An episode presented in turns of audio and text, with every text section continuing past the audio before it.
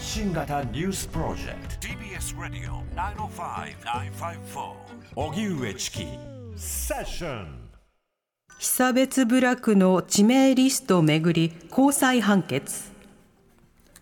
被差別部落の地名リストをウェブサイトに掲載し書籍化するのは差別を助長する行為だとして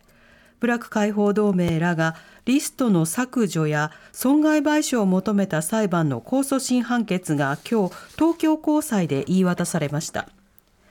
一審の東京地裁の判決ではリスト掲載はプライバシーの侵害で違法との判断。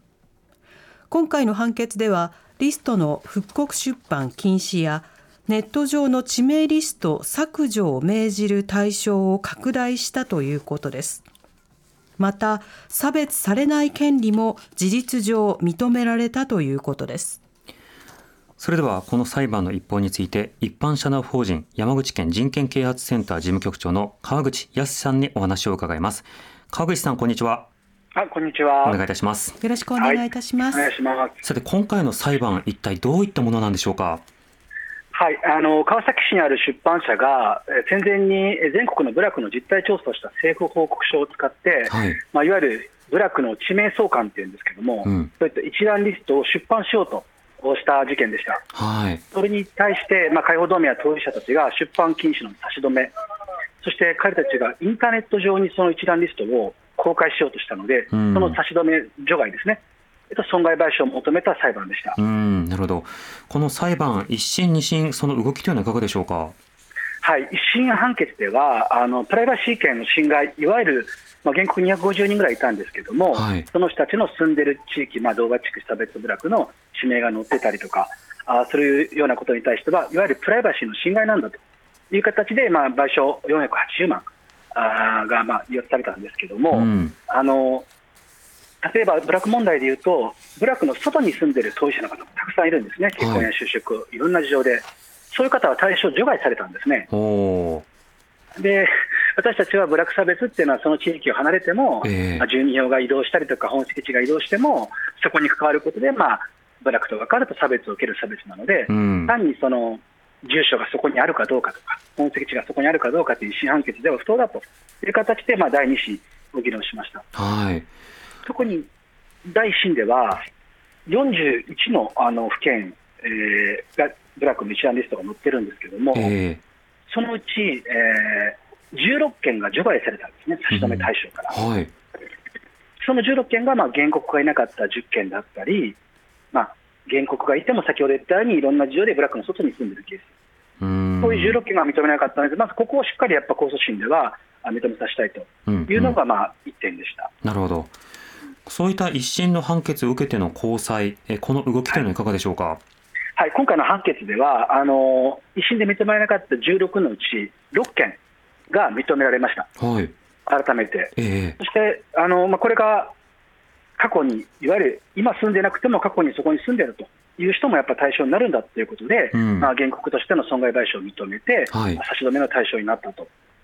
なります。えうん。それと、もう一つ大きかったのが、一審でも私たち言ったのは、これ、単なる個人情報がさらされてるとか、プライバシーの議論だけではなくて、ええ部落差別の議論として私たちは議論してきたんですね。うん。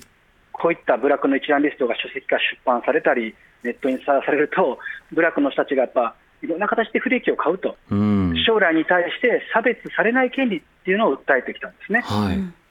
日本国憲法第13条にも、あ順条かな、あの人身上、社会的に門地に差別されないというのがあるんですけども、ええ過去の被害認定だけではなくて、将来にあたって差別をされない権利、うんうん。これをちゃんと認めてほしい、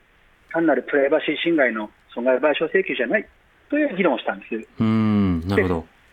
これ、さ一審判決では過去に差別されない権利とかいうのは判例でもあまりないから、はい。あ認められなかったという判断でしたけれども、今回、なんとその実質上も差別されない権利を裁判所が認めました、高裁が。うん。これはあの過去のさあの被害認定だけでなく、ブラック差別というものとして議論をしてくれて、こういった本が出版されたり、ネット上にさらされるということは、ええ。あの原告たち、ブラックの人たちのさまざまな権利侵害を及ぼすんだという形で、まあ、ブラック差別をされない権利ですね、うん。この侵害なんだということであの認められ、さらに、まあ、過去に住んでた人もお本籍地があった人も対象にするという形で、まあ、拡大し、はい。まあ大きく、まあ、私たちとしてはあ勝訴をしたという判決になりました。うーん。なるほど、まあ、将来的にも危害を加えられるような状況が生まれない、これがすごく重要かと思うんですが、今回、判決の中では、その10件を除いた仕方で、差し止めがされたということですが、この部分についてはいかがでしょうか？はい、ここは非常に残念なところの課題で、このうん10件は実は原告を出せなかった件がほとんどなんですね。はい、でどうしてもこの裁判は晒し差別ですので、原告になると彼らが自分たちのブラックに来て、YouTube や動画、ブログでアップしていくんですよ。うーんこ嫌がらせを受けるということですか？そうそうそう、それがやっぱり怖かったので、やっぱ原告出せなかった件もあるんですね。うーんでそこは裁判所は個人の権利侵害の議論だから、ええ原告がいないから、そのまあ、被害もないということで、差し止めの対象外としたんですね。うーんなるほど。そこはまあ非常に課題なところで,、まあ、ではあります。うーんこれあの現在の法律ではそうしたような問題についてより積極的に対処をするということはできないんでしょうか？そうなんです。今回のやっぱ限界が見えたのは、はい。ブラ同和地区の識別情報の適時という言い方をするんですけど、うん。内部被差別部落同和地区を適時、どこかそうかという、晒していくような行為っていうのは、ええ。まあ、アウトだというね、今、法務省もインターネット上にこういうのがあると、アウトだっていう見解を出して、まあプラットフォーマーたちにも呼びかけてるんだけど、法律としてはまだないんですよ。だから今、ブラック差別解消推進法が2016年にできたんですけども、はい。これを次は改正をして、うんうんこのように、まあ、動画地区を晒すような行為は違法なんだとええいうことをしっかりと法律で明記をさせると、これはやっぱ次の法律の課題となっていますね。うーんこれはその解消だけではなくて具体的な禁止法や規制法などが一定必要だということですか？あそうです、もう今回7年経って、実は今回2016年の提訴時点だけの被害認定の損害賠償なんです。うーん彼たちは提訴後も200箇所以上の部落を回って、ええあの YouTube にアップしたり、Twitter にアップしたり、晒し続けてるんですよ。ええだから、全然問題解決してなくて、だから法律でやっぱこのような違法とするのをしないと、プラットフォーマーも消せないんですね。うーんうん、という課題が明らかになってきたと。なるほど。またあの他のあの社会問題でも言えることではありますが、こうして声を上げて裁判を戦うと、よりその矢面に立たされ攻撃を受けるというようなことも起こり得ると思います。この点はいかがでしょうか？そうなんですやっぱこれはね、被害者を救済する、例えば人権委員会のような海外にあるんですけども、はい。個人が裁判をするんじゃなくて、まあ、僕ら犯罪があれば警察に届けしますね。うん。で警察が調査して動いてくれると。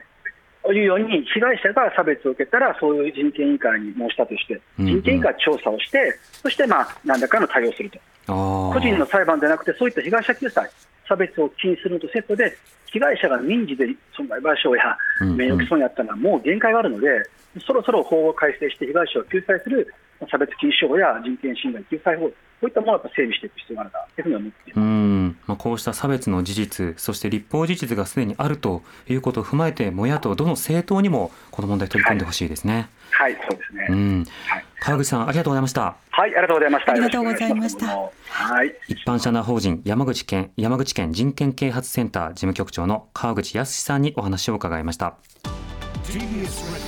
Radio 荻上チキセッション TBS Radio 905-954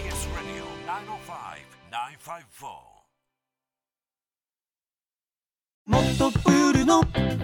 スポットライト誰一人取り残さない社会をキーワードに。